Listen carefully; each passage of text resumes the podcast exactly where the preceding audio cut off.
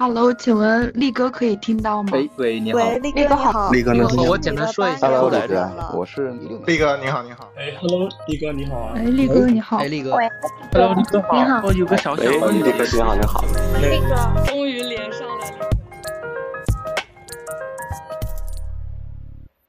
我想了个题目叫“上岸与下海”，真的这个上岸特别流行，而且在同济那一场，很多同学可能他们理工科背景的多吧，或者说对金融行业的向往没有你们那么坚定，因为他们有别的选择，所以他们在我后边就是交流完之后，在那个现场提问环节问了我很多关于哎我到底要不要去考一个公务员，要不要去一个央企，去个国企，或者说是去金融行业。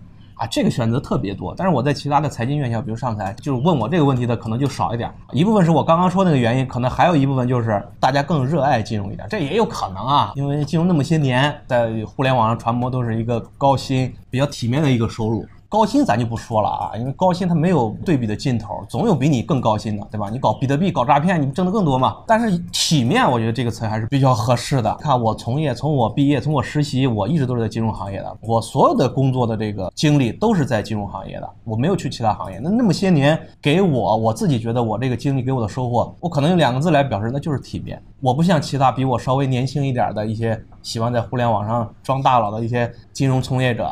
说什么绝投行啊，什么去卖方，培养了我非常出色的能力，我去创业了，我搞什么，纯属放屁。金融行业不可能给你什么高于其他行业的优秀能力，培养的学习能力、团队合作，啥行业给不了你啊？你但凡有点脑子，对吧？你去送快递，你也能培养很好的团队协作能力。快递站还有站长呢，组织协调不比你投行跟审计协调工作要求更高吗？所以不要听那些说是投行、金融能给你们什么优秀的学习能力，你有这个能力。你天然就有，去其他行业也有，不是金融行业给你的。金融行业里边也学不了什么。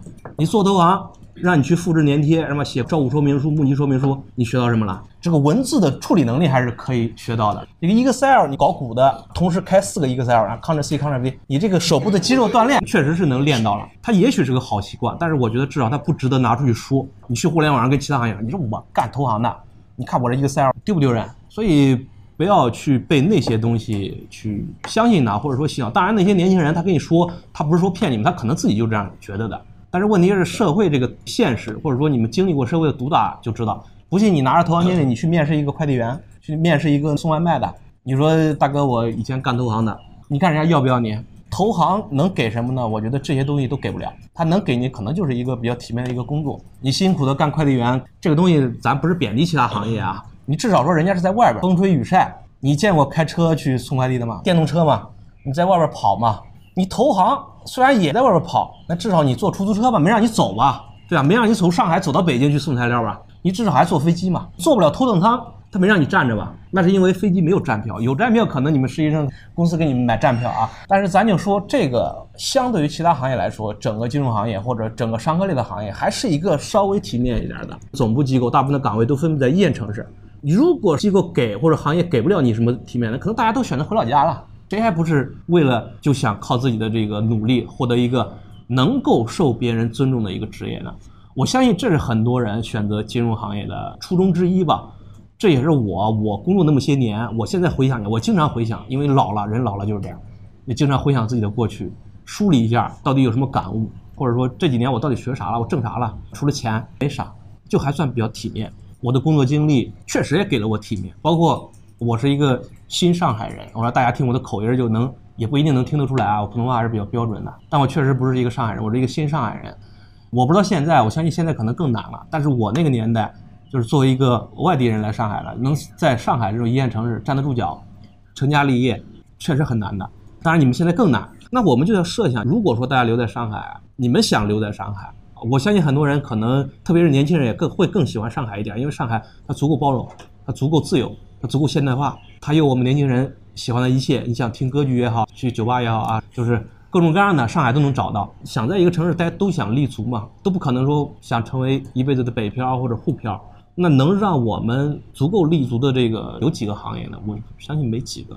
你这不些年就那么多嘛，金融、互联网。还有其他一些的，就是比较风口的行业，风口行业咱就不说了，因为它两三年换一波，两三年换一波，咱没有谁是一直风口的。那相对这几个行业里边，相对来说，个人觉得金融行业是那么些年，它一直都是它没有变过，它没有被其他行业替代过。它是其中一个比较稳定的。你不像其他的风口，它可能两三年还可以，但是两三年之外，比如前几年的交配，一下子就被干掉了。然后前几年的互联网的战投，也是一下子就被干掉了。但是金融，你说有哪个一下子就被干掉吗？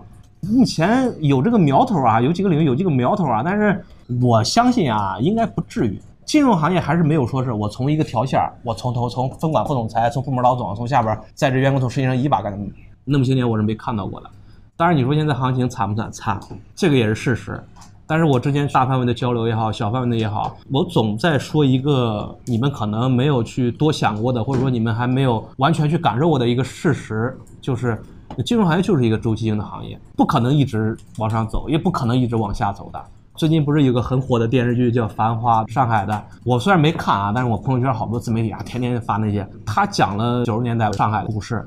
我不知道大家关注我多早啊，就反正如果关注我很早很早的，比如说四五年前、七八年前就关注我的，就知道我当年是写券商历史的长文章的，写了很多关于金融行业、关于券商在九十年代或者更早一点那个时期整个资本市场的发展，都不只是券商啊，包括证监会怎么样成立的。但是那个时代很多年轻人就在互联网上不服气，就特别是最近这几年，经常在互联网留言说：“力哥，你们这些既得利益者，就是当年你们挣了，好好家伙，现在我们多惨。”我说：“你要这样说就没劲了。”那你这样说，那我当年刚入行的，我也可以指着我的领导说：“你们这些既得利益者。”那我当年对吧？我买房可能几万块钱，那我领导买房几千块钱的，那我能骂他吗？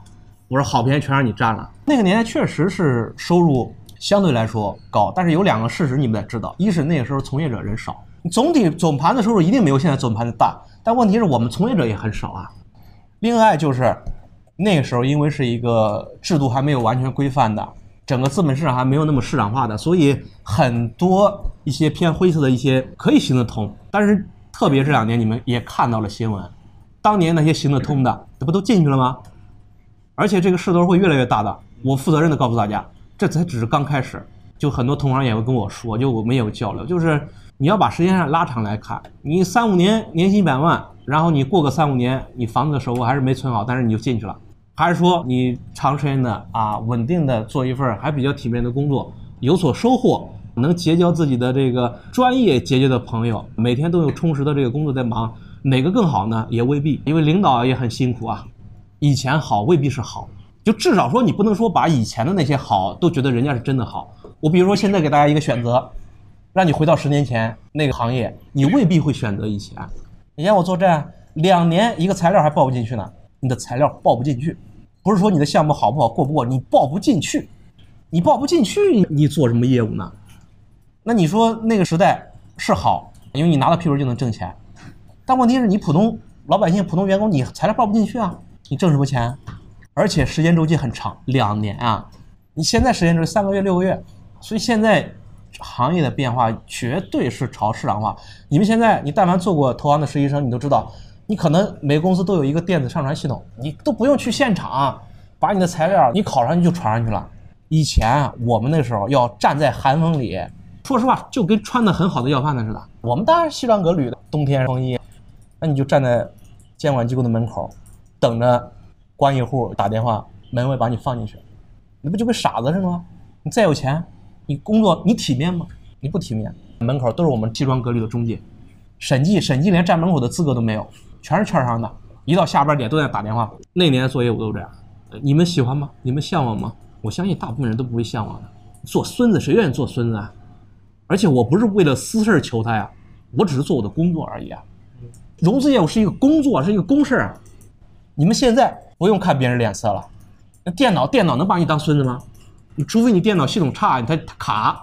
电脑是平等的。而且现在的这个审核员，你们还没有正式工作啊，审核员可能还不会打电话给你们。只要是比如说做投行刚工作，那个审核员就会打电话，非常尽心的来告诉你，对接是很平等的，互相尊重的，不是说喂哪个券商的，明天八点过来一趟啊，那是我们那年代。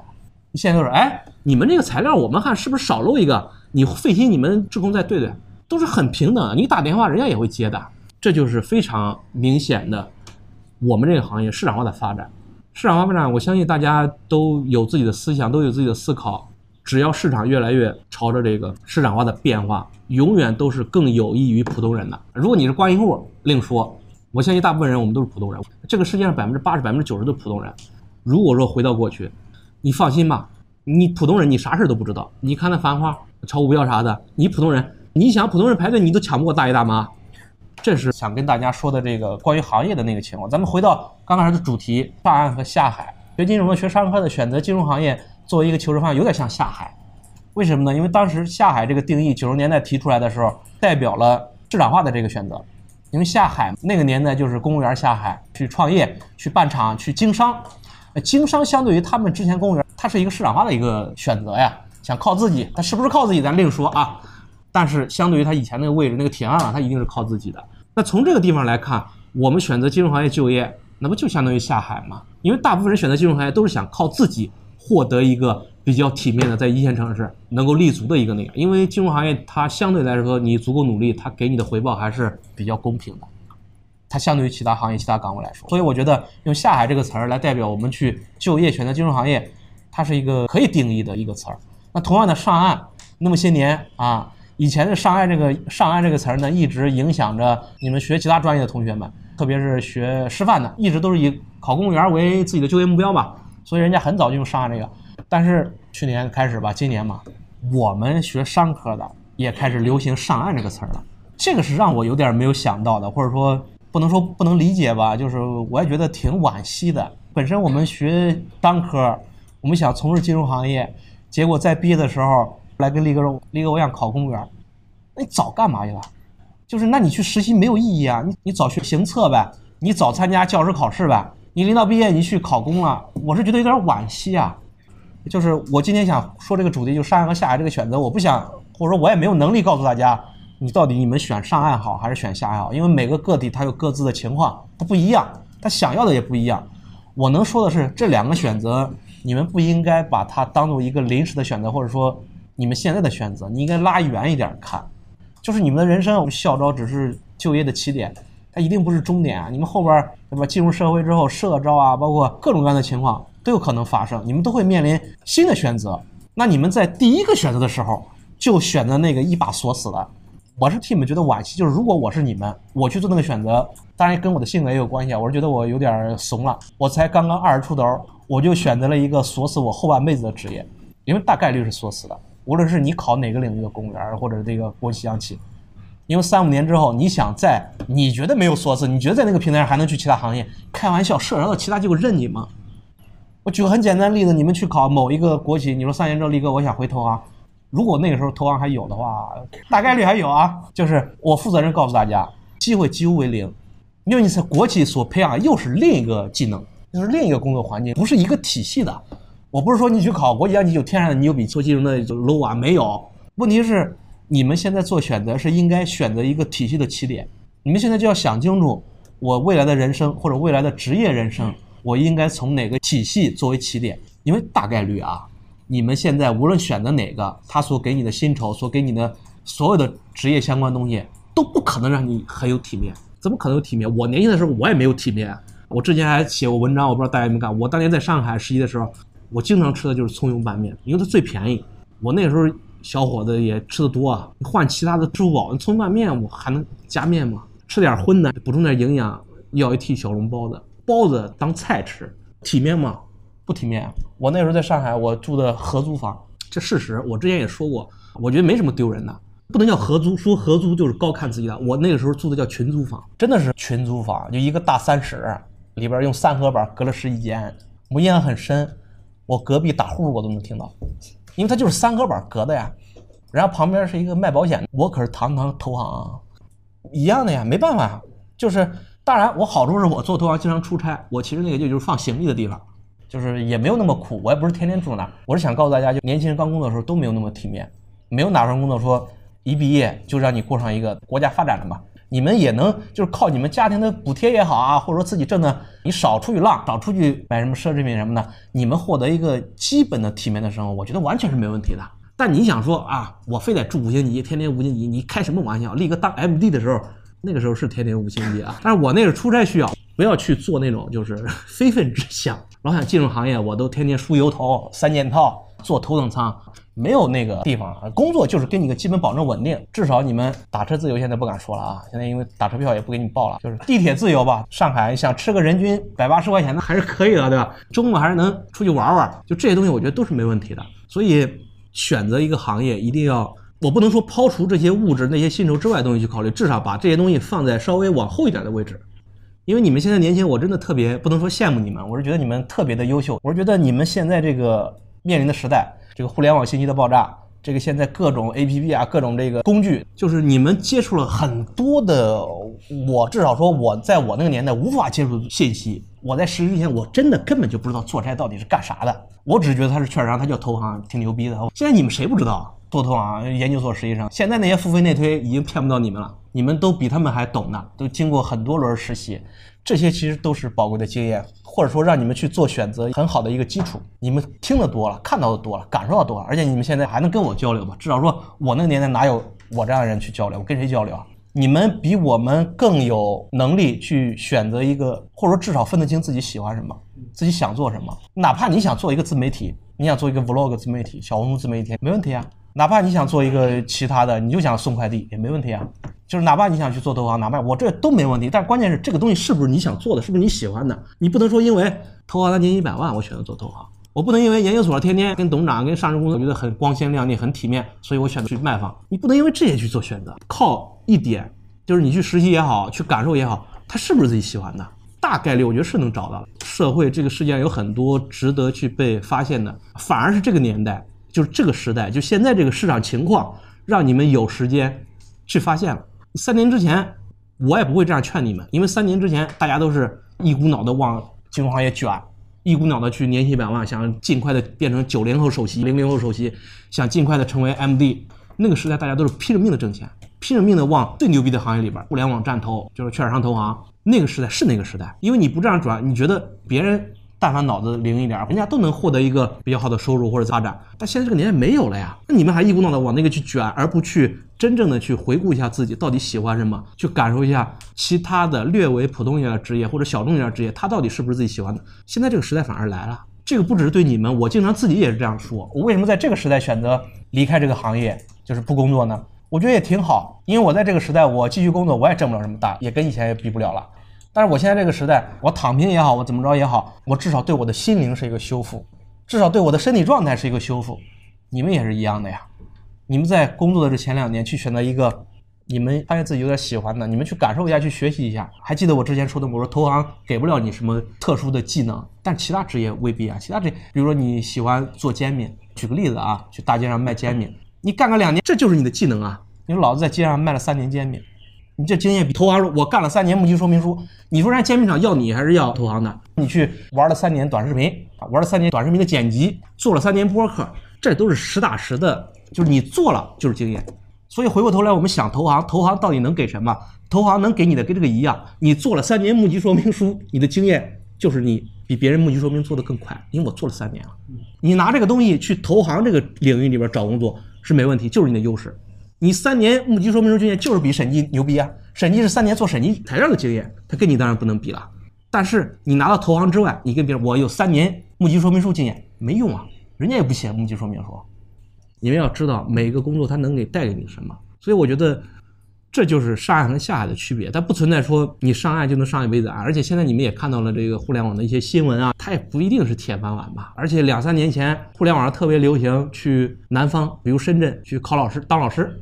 去街道办，这两年不都新闻都出来了吗？老师裁员，那街道办奖金不给了。好家伙，你跑去奖金，月薪三千，你街道办的三年工作经验，你想回投行，你觉得有可能吗？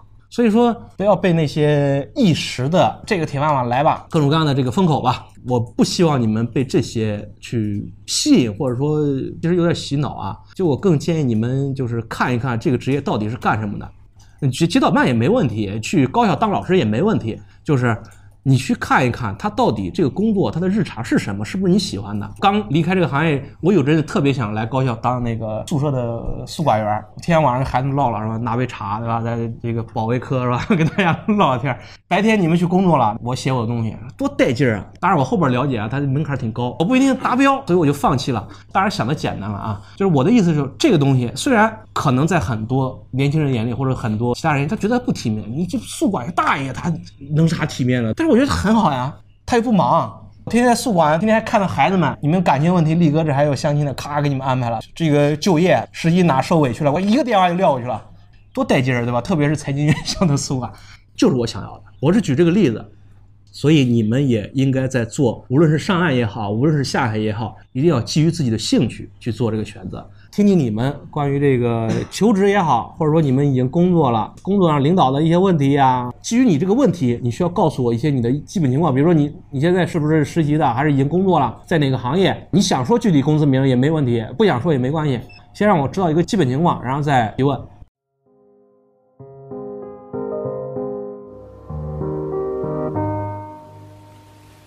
我那个朋友的情况，他是在行业实习，然后他实习了半年了。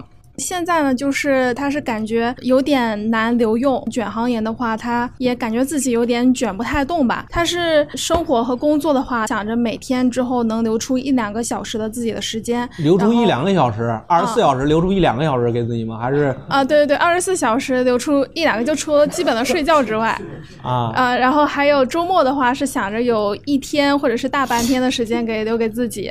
然后呃，他觉得就是要想要真的再去。行业的话，可能还有点困难，所以就是说到时候就实习要不要接着做，还是说之后考虑一些什么实体企业，还有其他一些公司的投资岗哦，还有互联网。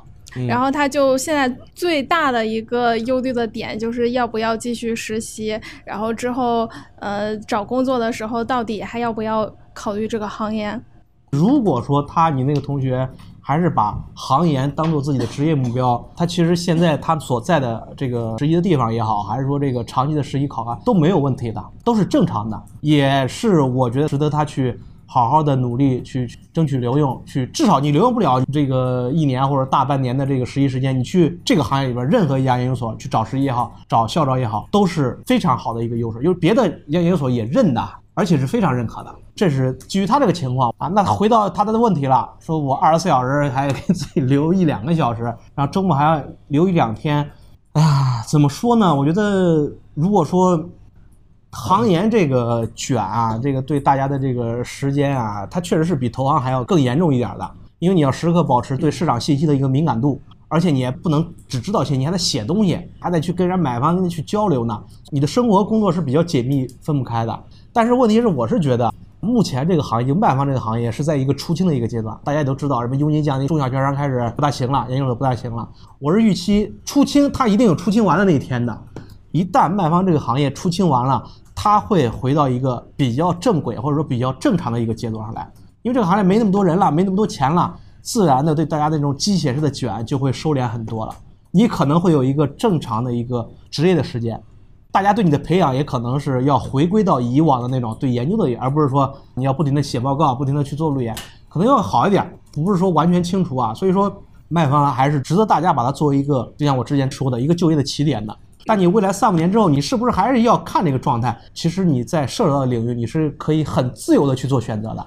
你三五年之后，你可以选择一个没那么卷的券商研究所呀，又或者说你去买方呀。在那个时候去选择去买方去实体企业做投资，那一定比你校招的时候去做选择选择面更宽，因为你在社招时候带着你的专业技术去做选择的，你现在是带着你的学校学历去做选择的。我也不建议他现在就说我为了我周末能有一天出去逛街去选择实体企业的投资岗，我不建议现在去做这个选择。但是他未来你涉及到三五年之后去做这个选择，也许是好的，也许是坏的，那个在那个时候再说。但至少说现在来说。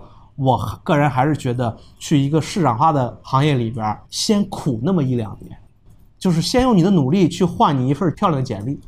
你的努力换的简历是一个在研究所研究哪个领域里边，你这个东西拿到市场上，让投资者、让买方机构、让实体机构，都是人家都能把你当成一个专业人士去看待的，而不是说我现在就靠着自己的学校、自己的这个 GPA、自己的这个学历，我去选择一个去考公务员也好啊，去实体企业工作也好啊，你那个是另外一个工作状态，按部就班的。假如三五年之后觉得无聊。觉得别人都在自己的这个领域里边有一片小天地了，去交流专业交流上面，我还是在一个朝九晚五的一个地方，跟办公室里边大姐天天聊。周末这个商场发这个团购券，咱办公室聚聚吧，很有可能啊。你那个时候你想我离开这个，你去哪儿呢？你拿着自己在那个单位的履历，你说我还有没有机会来券商研究所？所以说，这就是我对你们同学的回答。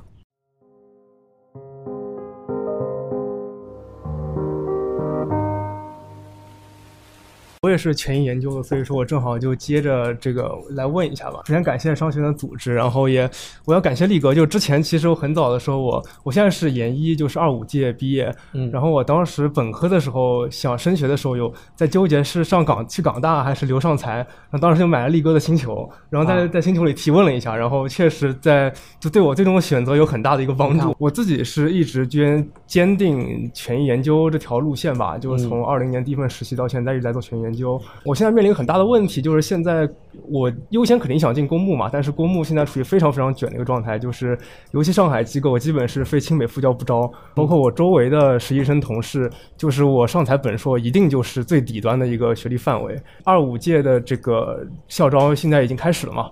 我其实现在对于未来看得很不清楚，就是说，就单从学历以及整整体环境的情况，确实要留用公募是一个比较困难的事情。如果退一步的话，可能选择是一些，比如说有一些体系的，但是体量不是那么大的一些私募，或者是呃比相对头部的卖方，或者说是一些中型、小型的公募，他们之间的选择，不知道您是怎么去考虑这件事情的？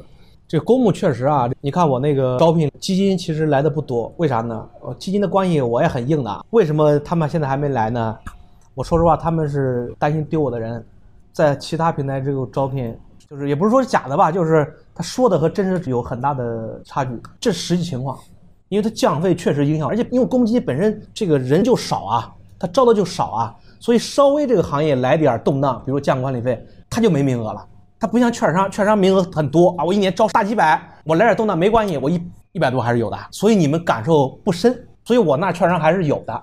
但是基金这玩意儿，我跟你说，我就是那，就是说力哥等年后啊，我们好好的 存几个真正的那个 offer 来上我这个平台，他们也确实需要这么一个平台，他们就是等他们真的有需要的时候也会来这边的。所以确实你所了解的这个现实情况啊是真实存在的，而且跟你们往往在看到的。他们可能也在做一些这个 销售，但是确实留用机会很少，所以我觉得这个现实呢，不是说没有解决办法，或者说不是说遇到这个情况咱就不干这个领域了，这不影响啊，只是说它让你现在遇到的困难稍微多一点，但是你是可以有这个根据这个困难来做出自己选择的，比如说你做前沿研究，这研究这个东西，这跟投行一样，投行这个工作所培养你们年轻人的工作技能和经验。三中一华培养的和脚皮券商培养一模一样，甚至说脚皮券商培养的更多，因为三中一华很多都做通道的，央企的，你看着挺牛逼，去年成交一千亿，你就是做做材料，那材料甚至人家发言人都做好了，你跟我去报一下。但是你在小券商里边，你说力哥，我去年就做了三个亿，三个亿很牛逼啊，那三个亿可能都根本就是垃圾，你知道吗？你硬是把那群垃圾给它做出来了。但问题是你的经验，你觉得你是做一千亿的一个？业绩上的东西，你学到了经验，还是做一个垃圾，把一个垃圾做成一个不能说是金子吧，至少把一个垃圾给卖出去了，你学的经验更多呢？你但凡脑子正常，你都知道是后者的。所以社招我们也比你们知道的更清啊，我们更知道你那些做那一千亿跟你屁用没有啊？那可能是领导的关系，人家拉过来的，让你小朋友签个字而已啊。所以你们不要怀疑这个行业里边，你真学到和假学到别人分不清，就是社招的时候。社招这个领域，特别是做研究，做研究比投行，他你会不会研究，别人更懂啊。你做投行，你还可能吹呢，你还吹自己的项目资源呢。你说我爹是什么厅长，可能是假的呢，别人也不知道你爹是不是厅长。但你做研究，是不是你的思想，别人随便多问你两句，你如果是假的，一下子就露馅了。所以研究这个问题也是这样的，你在大公募头部做研究，和你去小公募或者说去私募做研究，它培养没什么差别。甚至培养能还更好一点，为啥？你小公做不出来，早就黄了。你大公墓做不出来，还可能养着你，你还是可能光鲜亮丽，但是他可能他需要你的这个能力，他可能不如一个，比如说一个小公墓的一个小私募的十亿的这个盘子，他要求更高呢。这个就是投资方面的，就是你要知道什么东西你获得到底要的是什么。所以从这方面来说，去公募去头部公募当然更好了，因为对年轻人更友好，你薪酬高嘛，你稳定嘛。大公墓他裁员的这个几率小嘛。能去当然更好，但如果去不了，没办法嘛，人家确实不招啊，或者只招那些什么青美复交那些，那人家有这个要求，你也不能说为什么不招高中生？你说人家为啥不招高中生呢？对不对？你没办法跟人家提这个要求的。咱遇到这个现实没关系，社招他就不看了。那私募他还有高中生毕业的投资经理啊，虽然可能骗子概率大一点啊，但是也有啊，就是特别投资研究领域，你真有没有东西啊？那比投行还能就是社招领域还能体现出来呢。就看你的研究实力，看你的投资实力，你跟对方投资经理能不能聊到一块儿去？所以说，你去选择稍微小点公募和私募完全没问题。问题只要是他所从事的，是你喜欢的这个领域的研究就行了。另外呢，至于说怎么选小公募呢，还是说私募呢？那公募和私募啊，我说实话，那能去公募，那一定咱先去公募。公募相对来说就是还是更稳一点，虽然小公募也不挣钱啊。那至少说，我们现在要做 offer 选择的时候，要看那个底，而不是看天花板。天花板是你未来能挣多少，你现在看挣未来能挣没什么意义了，因为市场在下滑嘛。你要看下面那个托的底，你被裁掉的概率有多大。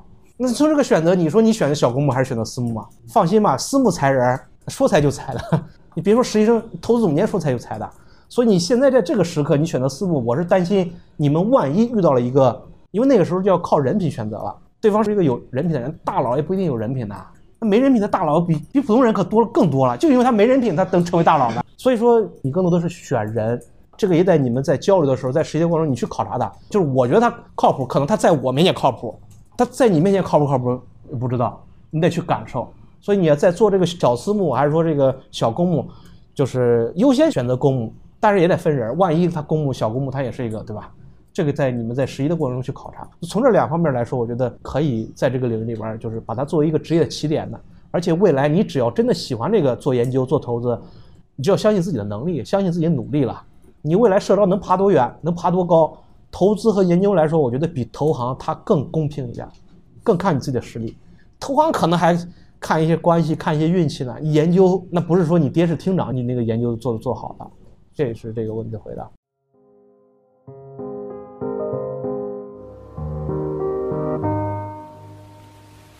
嗯，首先感谢商院的老师和力哥举办这次座谈会。然后我有三个问题，第一个问题是，就是我刚好也是在研究岗，然后因为之前就是我们的上一届某家证券的暑期其实割了非常多的人，我又是一名非 VIP 的女性，我就是想问一下，怎么从众多的暑期的招聘公告中区分出来他们是否有真的面向普通女性的 HC？因为我听说有些组它的要要求就是收不收这个人，他可能会取决于代教，然后有的组他可能会取决于 HR，然后所以他的那个 HC 到底有没有，以及到底能不能够给到我们，就是我们怎么能够从市面上这么多的招聘公告中区分出来这件事情？这个我觉得啊，首先我可以负责任告诉，你区分不出来的，就是没有人会，没有机构会写我真的要啊，就是他写的和他真实的，你是从文字是看不出来的。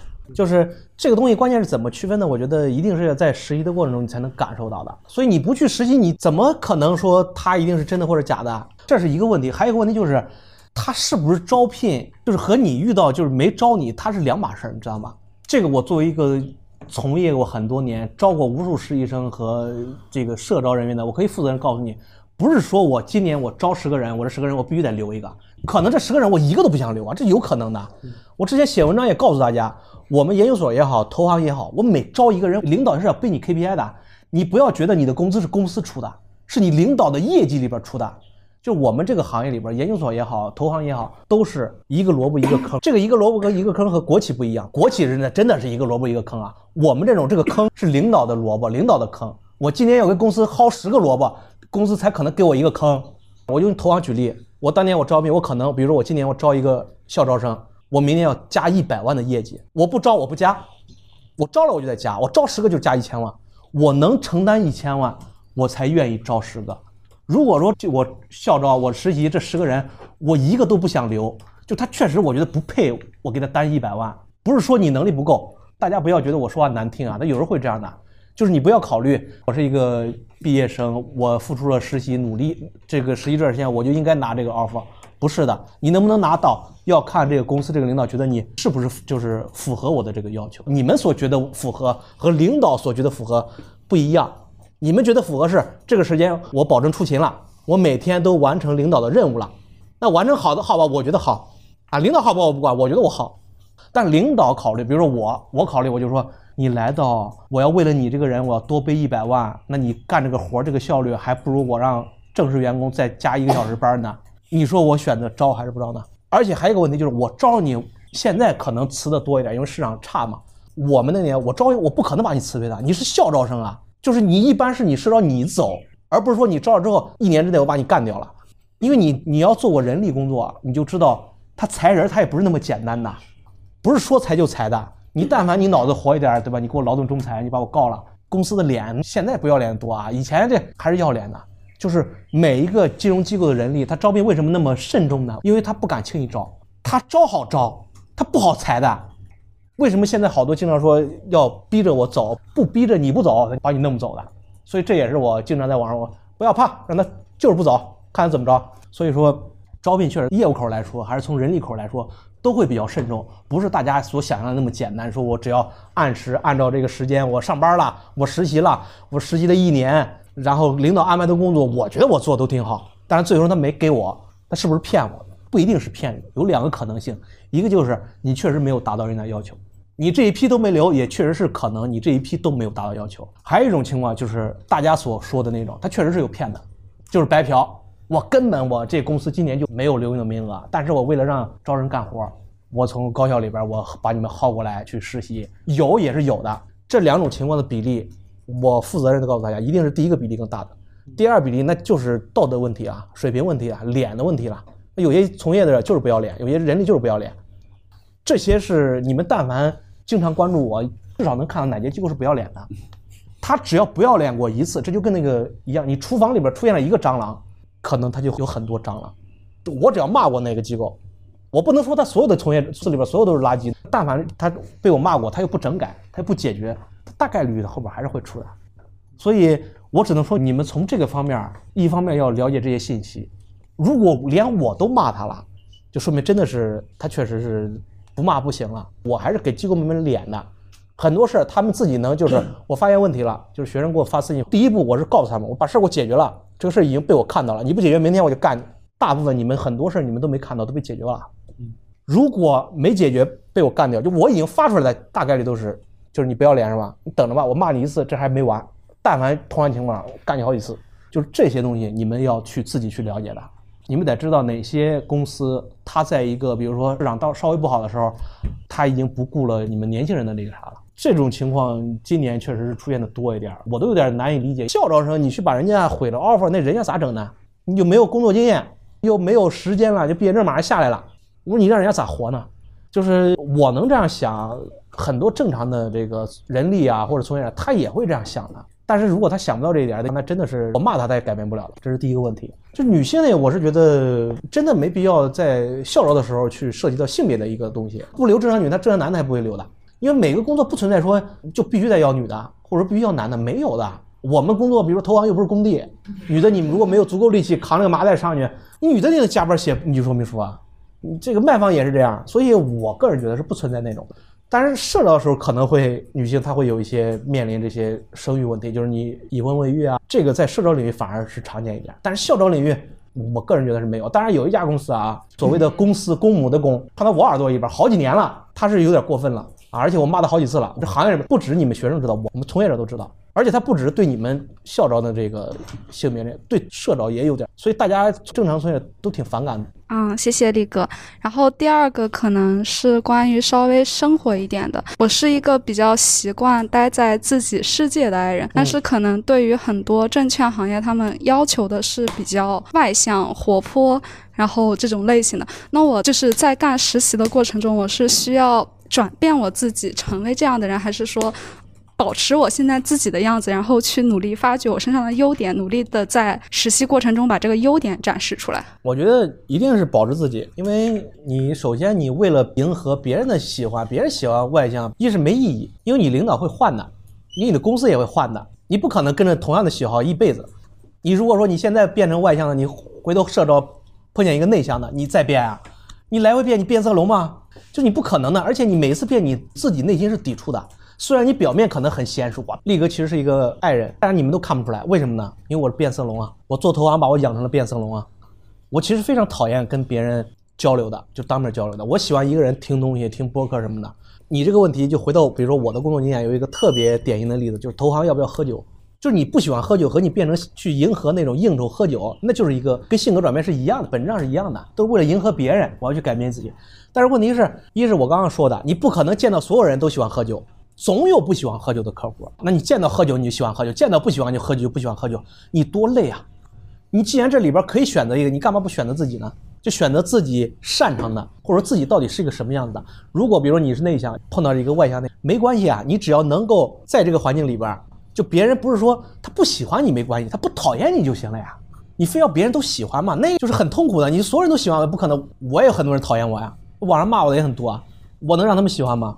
我如果让他们喜欢我变啥了？那因为讨厌我人都是付费内推的，我还能跟他们迎合吗？不可能的。所以我一直没有变。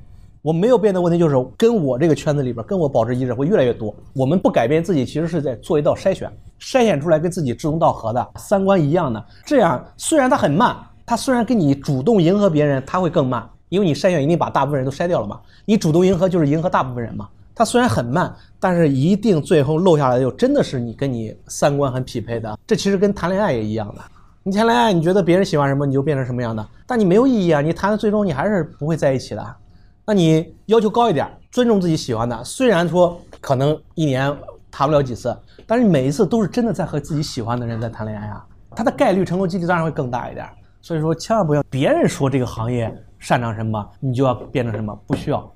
还是保持自己，你自己也最痛快。它其实也是一个长远的、符合这个积累的一个选择。就像我公众号一样，我写什么东西，我管你们喜不喜欢看，我只写我想写的。我想骂就骂，你不喜欢看我骂人，你别看呀，你别说你取关，我直接拉黑你，因为我本身就你不喜欢，咱俩就不是一类人。我不改变自己，我所以，我骂了七八年，我不是仍然很兴奋吗？因为我每天都在做自己喜欢的事儿。我如果为了迎合别人啊，读者喜欢什么，喜欢力哥发自拍，我就发自拍，那我多痛苦啊！当然我也不痛苦啊，我这个意思就是说，不只是工作，你的人生也是一样。我希望大家保持自己。谢谢力哥。然后我最后一个问题就是和上一个问题也是相关的，嗯，就比如在我实习的过程中，我可能会比较擅长和同组的女性，或者说是和女代教，就是沟通比较顺畅。但是我的代教是一位年纪相对较大的男性，他每次跟我说就会就就是说让我去学，然后每次稍微有一点点不耐烦，我就不太敢继续说，就导致我们的很多的。工作任务交接非常不顺畅，因为其实可以在一开始的时候，他就告诉我这件事情的具体的细节是什么，他要需要我做到什么样的程度。但是每次我去问他，当他一不耐烦的时候，我也就不说了，然后我就自己去私下去找，然后去完成这项任务，但是最后就会完成的不是很好。想问力哥有没有什么建议？两个情况嘛，一个情况就是首先啊，我觉得你也不是你啊，就是所有的就是你们实习的过程中。你们跟领导去沟通也好，去就是交流也好，一定是你们要更积极一点。就别说其他人，就比如我是你们的领导，你们不问我什么东西，我是没有那个意识去多给你们说的，因为一是说多了还会担心你们听多了烦。另外呢，就是你不问，我不知道我说的东西你们是不是想听，我还怕人家年轻人觉得我就是话多呢，吧嗒吧嗒吧嗒说个不停。所以一般领导跟我一样，就是你不问我就不会说。因为你不知道，你得问啊！你都不问我干嘛？领导没有义务去噼里啪啦给你讲的很多。我领导也不是说明书哦，一定是你们得主动一点。而且问题就在于你们多主动。领导，你别管他嘴上厌烦，他厌厌烦可能是因为别的事儿，比如他老婆把他小金库发现了，他白天对谁都很厌烦，也可能他的领导骂他了，所以他表现的很厌。但是你们不要看别人怎么说，真正什么厌烦你就把你辞退了，那是真的厌烦你。他只要不辞退你，他不那啥，你别管他，不一定是因为你的，你就不清楚你就问。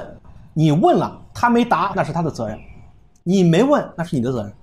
所以你们在实习的过程中要分清，包括你们以后工作啊，分清职责。你们把自己该做的做到位，工作出了问题，领导该担责就担责了。如果工作出了问题是因为你们没有做到位，你让领导担责，领导为什么要给你担责呢？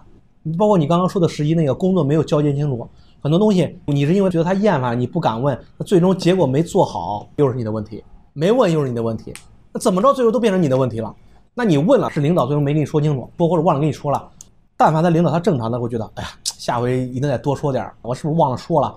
这个就是领导会给自己找补的，所以在沟通方面，无论男领导也好，女领导也好，只要是为了工作好，呃，你不存在说你要跟他维护好关系什么的，这是为了工作呀。你最终变得自己要去琢磨，最终时间也花费了，你的辛苦也花费了，呃，够结果也拿不出来，或者说做的很差，你何必得不偿失呢？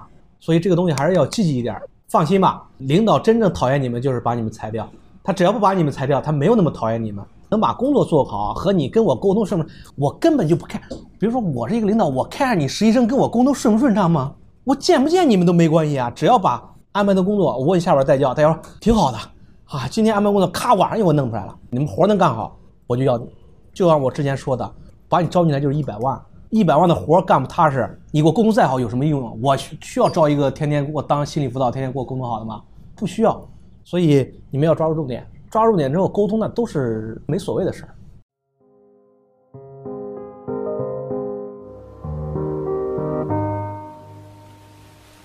力哥，我问个问题啊，就是我是一个就是之前在岸上的朋友，然后就正如您您所说，就是确实是一个比较封锁的选择，所以我脱产来财大读书了。现在，然后投实习的时候运气也比较好，包括我们商学院老师的指导，就是呃，我进入了一家就一级市场投资岗位，做了大概九个月的实习，就也学到了非常多的东西，整个团队都非常好，但就跌宕曲折吧，就是最后没有留用下来。然后我现在是又找了一家小的一个机构，就是一个比较。年轻的一个团队，然后资金规模也比较小，呃，我觉得他们会。给我一个机会的原因是一个是我前面干的比较久，然后我便宜，虽然我业务能力差，但是我性格好。然后便宜啥？你现在是校招还是按照校招？还是按校招来的？对，就是要实习转正那样，就但是就是概率会比较大一点，因为他们起步比较就是刚刚起步，缺人是吧？对，缺人。然后还有就是可能更加优秀的人可能不太会考虑他们这样子的平台。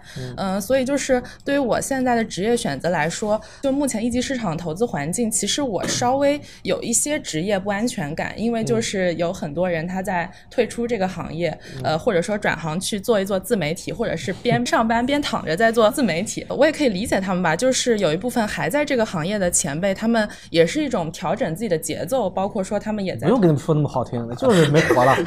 对，然后甚至是就是说他们也想再多结交一些呃朋友吧。但是就从我自己的角度考虑，呃，我觉得我个人的兴趣点确实是在这一行的，即便是在这样的一个就是大环境之下。然后另外还有一。一个选择就是说职业安全性的原因，呃，也可能会去考虑，就是偏那种就是靠近岸上的工作。虽然还在金融行业，但可能就中后台了，但也等于是下了牌桌，以后可能也很难再回到。之前我刚记得你之前就在岸上了。对，但是我其实又不太喜欢岸上，但会不会说这个行情在就是可能再往下走一个阶段，会让我就是再做出一个就是再回归于岸上的这样的一个选择？所以我就是有点纠结，但是我肯定也不是。让力哥帮我做选择，选择肯定是我自己做。我就想让力哥给一些参考的维度，就是在接下来的这个呃节点上，我可以更多的考虑一些什么样的问题，来帮助我做一个就是更好的一个选择。谢谢。我是觉得你本来就在岸上，然后为了离开岸上过来读书，然后再去选择一个在岸上那个，那你不觉得自己这几年啊对很很惋惜吗？啊，就你已经下了很大的成本了，就是完全是读，这应该是全日制的吧，对吧？嗯，然后再去那样，我觉得你都已经走了第一步的这个破釜沉舟了，我可以说是破釜沉舟吧，但是已经做出选择，我觉得也没问题啊，就是你第一步已经做了。然后你再回到岸上，我觉得这是一个特别对惋惜的那个啥，就是你第一步既然都已经做了，就你第一只脚已经在水里了，你干嘛不勇敢的踏出第二只脚？就是虽然行业就行情投资是吧，比投行更凄惨，是这个大家都知道的。但是我觉得首先它不是说这个领域就全灭，它至少说还是有些机构它坚持嘛，而且也有一些新兴的机会，就是至少这个世界上全球化的这个投资这个领域还是在有一些地方。还是一个不能说是蓬勃发展，还是说他们是稳步的。包括很多现在国内也在看一些出海嘛，这几年早就有了嘛。虽然领域不一定一样，跟你所从事，但是你们做的事儿是一样的呀。嗯。所以我不觉得这个你去选择做投资，它就是一个不好的职业选择。我是觉得完全是可以的，只不过因为现在特别多的一些问题或者说现状，让你有点胆怯，或者觉得啊去了之后真把我那啥了。但是我觉得你都已经。离开以前的工作来读书了，哦，不知道读几年啊，但是无论读几年，这都是一个特别勇敢的选择，这是一般人他不敢做这个选择的，这你都不怕，你还怕什么呢？就是你选择投资里边，那不行，对吧？再回来再读一个吧，开玩笑啊，就是我觉得至少你都更难的时候，或者说你后撤，你撤的更远的地方，你都撤过了，他哪怕你实在说运气不好又撤一下，我觉得你都经历过，你都不会害怕的。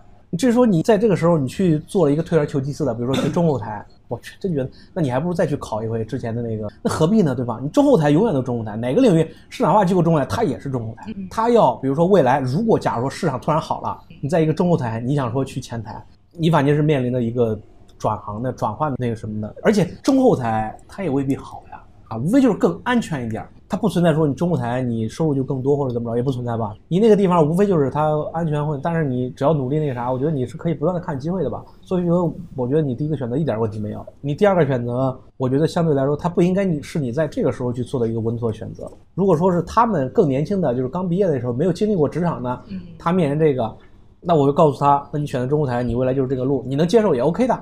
但是至于你，你已经因为这个上岸这个事儿，已经做过了自己一次。回炉重造，这是一个付出啊！已经做了一次，我觉得就不能把它当做沉没成本去看了，就是不可能再为了再做一次了。你人这一辈子做一次就很勇敢，做两次不好说。所以我觉得没问题的，就是你现在这个情况，对吧？而且你现在还是有去的地方，不是说你如果说没有去的地方，我可能就多说点安慰点的话，或者说让你也看看其他机会。你现在都有那个啥了，你就大胆的去呗。就是而且社招的机会会更多的，你只要进这个领域之后了，总是还是有机会的。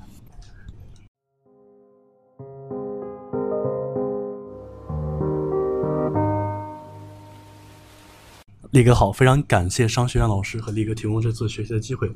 我简单介绍一下我的基本情况：投行实习过大概一年多一点，然后现在呢就是秋招呢，就是因为确实行情不好，我和我身边朋友都开始转变方向了。然后我的话呢，目前比较理想的话就是理财子的一个 offer，但是我的方向是那个去做销售。然后问一下关于理财子销售的一个个人发展或者说职业规划。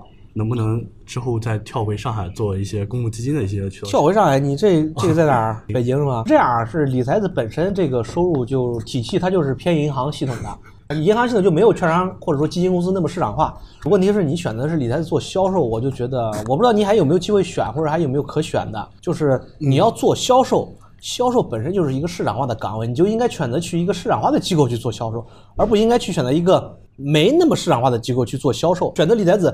就是求稳的一个选择。你在一个求稳的选择状态里边，就应该选择一个它最有优势的稳，而不是选择求稳状态里边一个市场化的一个机构，它就有点四不像了，你知道吗？它是有点矛盾的。当然，你就现在没有其他机会是吧？你现在是这个现在是实习的状态，还是说已经拿了 offer？那种是要先先去实习再拿那个 offer 你如果就是没有其他机会，没有其他时间去选择其他机会了，这样反而是个好的选择了。就在一个比较国企化的、比较银行体系化的机构里面，你选择的一个市场化的岗位，一定比非市场化的岗位未来更容易回到一个市场化的岗位里边。所以说你去了之后很稳，然后你要做销售，你未来又从事一个销售，它就是跟同业打交道。你在券商也是跟同学打交道，你的客户圈子没有变，这对你的工作经验来说它是有益的，而且未来你去市场化的机构，就是社招的时候，可能还更好跳一点，反而是好事。关键就是薪资，你得心里面有预期啊。你都选择去这个，你别说哇，他力哥那年薪达不到那个啥，别想了啊。给多少就是多少，就不要去求市场化的薪酬了。然后去了之后，我觉得你做销售就要自己主动的去做好本职工作，因为你未来社招再回到市场化的机构里边，比如说这个券商，比如说基金公司，你是不是维护的这个同业圈子，是不是在这个同业圈里面是很重要的。这个就是你的销售岗位给你的，所以你要自己主动的，就是去做销售工作。你不做销售工作，不是为了挣年终奖，你做多的更多是让自己的简历、自己的工作经验更加的市场化。你要分得清这个主次和重要性。这点我觉得没什么问题，你做销售更有利于你未来社招回来。如果说是，比如说我的嗯专业的话，本科是读数学，然后硕士读精算，身边他们之前做实习偏那些固收研究比较多一些，然后我想能不能再去跳一下研究类的岗位？就是你学什么读什么，对你社招求职影没有影响了，就没有意义了。你哪怕你学的化学，你未来社招能去做研究还是做销售？就主要还是在于你第一份工作是做什么的。你要现在就想做研究，你就现在去找研究的实习，当然你需要你付出代价，需要你付出是不是能拿到 offer 这这我也不知道能不能拿到，对吧？市场情况什么咱谁也不知道。你如果还想未来就是社招的时候跳回研究，还是我刚刚那句了，你自己就要去主动去销售，也是可以跟研究打交道的。我不知道你做的是哪一块销售，是做渠道销售还是做什么？机构平台应该差不多吧，就是你这样，就是销售里边也有，就是可以偏专业的，因为你销售很多跟买方什么的，你自己一个销售对这个产品研究透不透，对市场观点研究透不透，那在于你啊，而不是说你拿着公司给你的宣传数据噼里啪啦背。金融机构的同业销售买方都是专业的，人家每天都在这个市场做投资，我不需要你是一个小白来告诉我什么的。但是你如果是很专业，一是你的业务也能做成，另外呢，你靠这个也可能会得到一些研究的工作机会，这个是有的。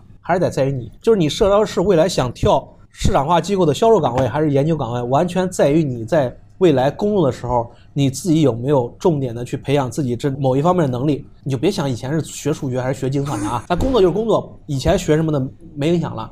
如果说你发现销售不喜欢，我还是想做研究，我想去做雇主研究，那你就要自己去在销售的过程中要自己研究雇主产品了，要看市场了，每天债市是怎么变的，你自己要去看研报了。你这样在社招的时候才能跟别的有的聊啊。没有什么难的，完全就在于你社招的时候，就首先你不要再想着以前是学什么的，你同学是学什么的，完全就是你以后工作的时候，你更侧重什么，更喜欢什么，更培养销售还是研究这个工作能力和经验了。嗯，还有一个就是，比如我身边做投行行业的，一方面秋招转的银总、理财子、金市方向比较多，另外就是转一些国企 PE，或者说一些其他的投资岗位，就是想之后能不能去再去有什么好的投资岗位去做，或者还是继续春招继续看投行。应该没了吧？大概秋招秋招投行没有还可，有没有？你说你还是你同学？我自己啊，你自己啊。我觉得是这样，你在子销售你都开始考虑了。我觉得你也没那么喜欢投行或者说投资投资，是不是？我是觉得这些都没有说谁高谁低。你但凡如果现在是一个市场好的年头，是一个蓬勃发展，我可能会建议大家优先选投行。但是现在这个情况，投行很多机构投行项目报不进去，或者说现在没项目没果子吃，那我还让你们一股脑去，我要不要脸呢？还对吧？我还是希望你们大家都能在不同的时候选择一个更稳定那个啥嘛。所以现在大家都不要去考虑说哪个收入更高。我还是那句话，你不要看天花板了，现在去比较天花板没有意。义了，先要比比下边，它只要是一个市场化的体系里边，比如说投资也好，它是一个市场的岗位啊，你不要管它是国企，比如说你做销售，银行的理财子虽然收入低，虽然是银行氛围浓厚，但是它也是一个销售的一个岗位啊，它维护的同业圈跟非银机构维护同业圈是一个圈子啊，没有区别的。所以你们做这种选择是没问题的。你是喜欢投行还是喜欢做投资？这个你要问自己了。我给不了你建议。我说投行比投资好，投资比销售好，没有谁比谁好。我是做投行的，我觉得投行很好。但如果我立个十来年一直做销售，我可能今天就说销售最牛逼，因为我十来年做就是做销售，年一百万那啥，又不一样了。所以还是要从自己的实习这个感受和体验，你喜欢做投行工作就去努力，还有时间还有机会去努力看看。如果你不喜欢，你觉得都差不多，销售也行啊，都行，哪个稳或者哪个你觉得那啥就选哪个就行了。然后在设招的过程中，再靠着自己的这个工作经验去找一个好的方向嘛。好，谢谢李哥。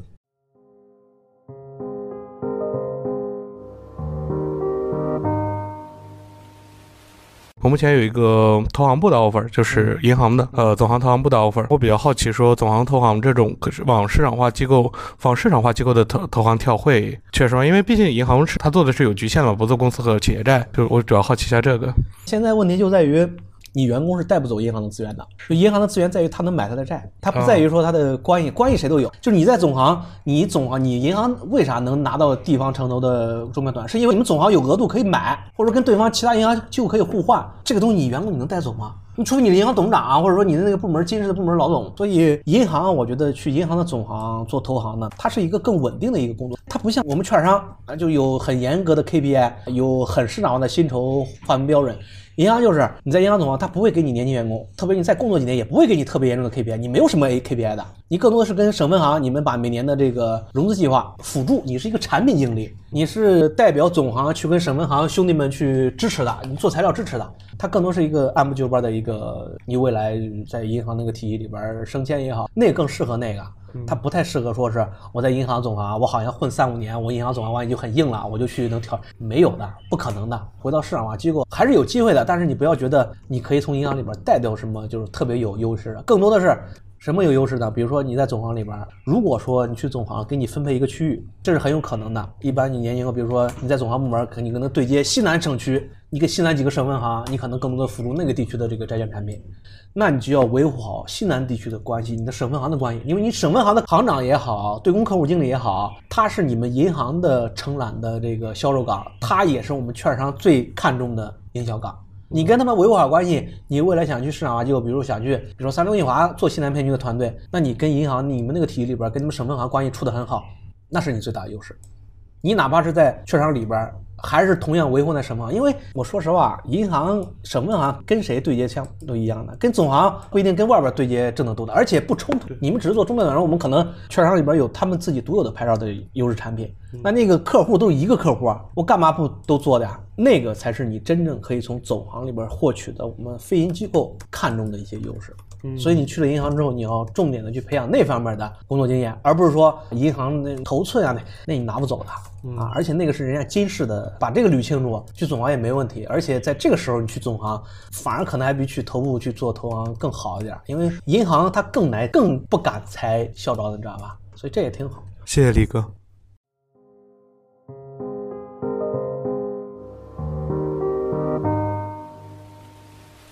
我我想再问一个关于我自己的问题，我也是想做销售，然后我的本科呢是普通的二幺幺本，硕士就是财大，都是纯金融专业的，没有任何其他背景。我原本职业规划呢是定在机构销售，因为我是二五届毕业的，我本来是想说春招秋招就能投到哪家券商或者是买方的基金就就去做机构销售，等到我自己找工作的时候，就是不是不能只看机构销售这一个岗位，还是得去找。找一些把自己那个求职范围给扩大一点。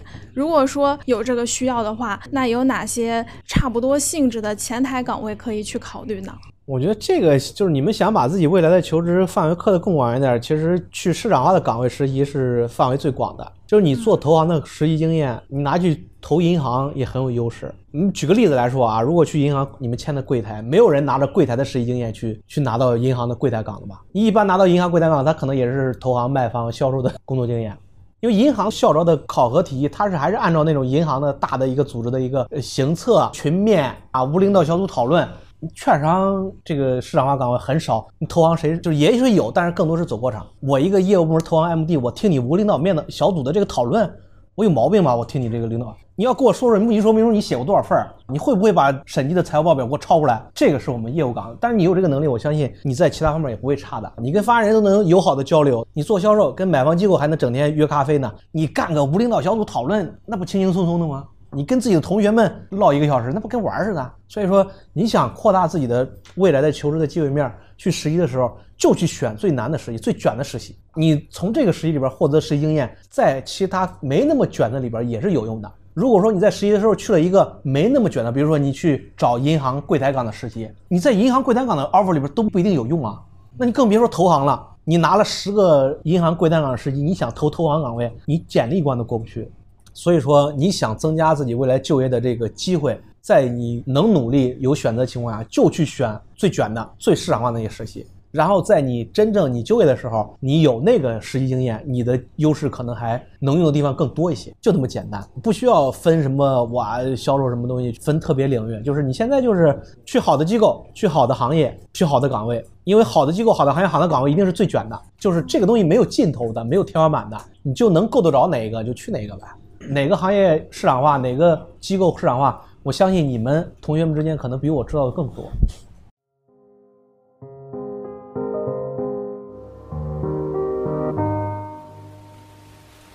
力哥好，我是一个应届生，然后我是之前做股和做债都做过，然后我想分别对就是做股和做债提一个问题，就是做股方面的话，像我现在目前的话，我就是做股的实习很多，包括在三中一华，然后暑期我也去做了，我的暑期的答辩就一直拖着都没出来，就一直没答辩是这样的情况。这个目前的情况呢，我就想监管很严嘛，特别是八二七之后，这个基本上像 IPO 的话都非常困难了，然后现在的话在补的这个包括这个上市企业这个市场化的这一块儿来说的话，我觉得行业里面可能就是嗯，半导体和新能源这可能稍微欣欣向荣一点。去这些呃上市公司的企业呃财务啊、正贷啊这些之类的这样的选择好不好？后期还有没有可能回到金融这一块儿的这种空间来？这是第一个关于做股的问题。就是它也是两个体系，你做财务、做董秘，那是在企业里边做管理，或者说分管某一块业务。它和做投行不一样，就是你做财务，我投行会要你的财务吗？我要的是审计那个财务啊。你做董秘，你董秘只负责了自己公司的上市运转，参与的一些上市后的披露。我投行不要你这些啊，我要的是你上市前的那些经验。所以它是两条不同的路径，你靠拿着这条路径想去那个很难，因为这条路径里边你的竞争者都是做投行的，最次也是做审计 IPO 的，要么就是做律师非诉业务。你拿着这个财务经验，拿着董秘的经验，我投行会要谁？所以说两个不同路径，但是也不是说哪个路径就比哪个更好，因为你财务什么的董秘也好，它也是一个正常的一个传统的一个职业路径嘛。所以选择哪个就想好，但是不要去多想说，我选这个，我未来还有没有去那人，那很难的。那这个有没有可能就是，比如说现在像半导体或者新能源的话，这种往它的这种研究类岗位转呢？因为就是你对这种实体企业的运转过程会更熟悉一些。这个是可能是还有机会的，甚至机会比那个之前往投行转机会更多一点。但是问题是，就是它的难点或者说未来的困难在哪儿呢？只在这一家企业里边做财务和做董，你只懂得其实这一家，或者顶多顶多他这一家的上下游。你很难像真正做研究或者搞投资，他研究的是整个行业，整个行业里边所有的上市公司，就是你的宽度和这个深度是有区别的。你如果想去的话，未来想靠这个跳的话，你自己就要主动的，要多去了解行业，而不只拘泥于自己这一家，这一家只能给你打基础，就这一家到底怎么实际运转呢？你就很熟了。然后你自己要学会沿着这个基础。去往行业里边去分析你的竞争对手，整个上下游的这个他那个行业是怎么运转的，包括自己这个行业呢？你要自己要主动学习，你自己不主动，这个公司的工作经验是给不了你这些的。你能拿这个，你肯定是更有优势的，因为你比那些从事卖方、从事买方的，你更脚踏实地，你正儿八经是从这个领域里边实体企业里边做出来的。所以你要知道自己的重点在那个呢，要努力培养。然后做债一块的话，就是债的话，其实像内债的话，监管收的也是很紧。现在很多名单都是只允许这个借新还旧了嘛。然后像投行的话，很多债基本上它也是不找我们这种应届生。地方上包括这个杠杆都加了这么严重，在目前我觉得中短期的情况下，可能没有太多的机会继续上杠杆的这样的情况下，这个债券这块的话，后面还有。这个业务空间的发展增量嘛，我感觉就是可能一个是感觉。进的话可能比较困难，二个是感觉项目少，然后这种奖金的话可能也比较少，大概是这样。就是想问一下这个债的这一块的这个业务增量空间以及发展情况。业务啊，就是我不建议你们年轻人在选择职业的时候去考虑这些问题。就市场空间大小，它会影响这个行业的总体的收入包，或者说是总体的业务发展。你很难具化它说归到一个个人，特别是你们应届生的身上。别说这个，哪怕市场好的时候，年终奖我们整个公司挣多少，跟你有一毛钱关系吗？给你发五万还是十万是领导说了算的，也许我今年整个部门收入一个亿，我就给你五万，怎么着，对吧？你能咬我吗？我今年这个整个部门我就收入一百万，但是你是我外甥，我给你五十万，这钱是我挣的呀。所以你们的收入水平跟，特别是你工作三五年之前的收入水平，跟你所考虑市场一毛钱关系都没有，那是我 MD 考虑的。你市场变化那个啥，今年到底我们团队能挣多少钱，跟市场这个到底借新还旧影响很大的，很直接的。所以你们现在去考虑这个，去选择这个职业，我觉得没有必要。至于说这个行业的变化对这个业务到底有什么关系呢？或者说影响大不大呢？我个人觉得啊，我是经历过债市的好几轮牛熊转变的，更难的时候我们也见过，更好的时候当然见得更多了。未来这个行业肯定不像我们那个时候就可以你挣很多钱时代，绝对是不可能的。比如说中小企业私募债的时代，简直就是骗子横行、皮包公司横行年代，那肯定不会有的。但是一定还会。就是回到一个至少说是收入，包括收入增长都比其他行业要稳定或者说体面很多的，这个肯定是回来的。因为咱们国家这个债务这个杠杆啊，它不可能一下子消融，它能维持几年不新增就已经很牛逼了。就是你不可能堵住，你堵住人家地方政府怎么办？让人真破产吗？所以说你不要太过于担心，它无非就是现在这么些几年确实是熊的，但是还是有很牛的时代的。你们真正的职业发展，未来收入能达到什么样的水平，稳定不稳定，关键在于这个行业会不会消亡，而不是说短暂的熊市他就决定啊未来那啥了，或者牛市我以后就都那么牛逼，它一定是随着这个变化的。但这个行业我觉得它一直会这样变化，那不可能消亡的，因为你要知道债券市场比股票市场历史还悠久呢。但凡知道历史，你都知道的，所以不要去太过于这个担心。只不过现在整个市场确实不好，拿不到什么特别好的 offer，这个也没办法。那没有 offer，那就是你但凡有好的公司、好的 offer，我觉得也是可以值得去考虑、做选择的，跟你其他的 offer 去对比着看。别因为现在这个情况你就拒绝了这个方向，那就没必要了。好，明白，谢谢李哥。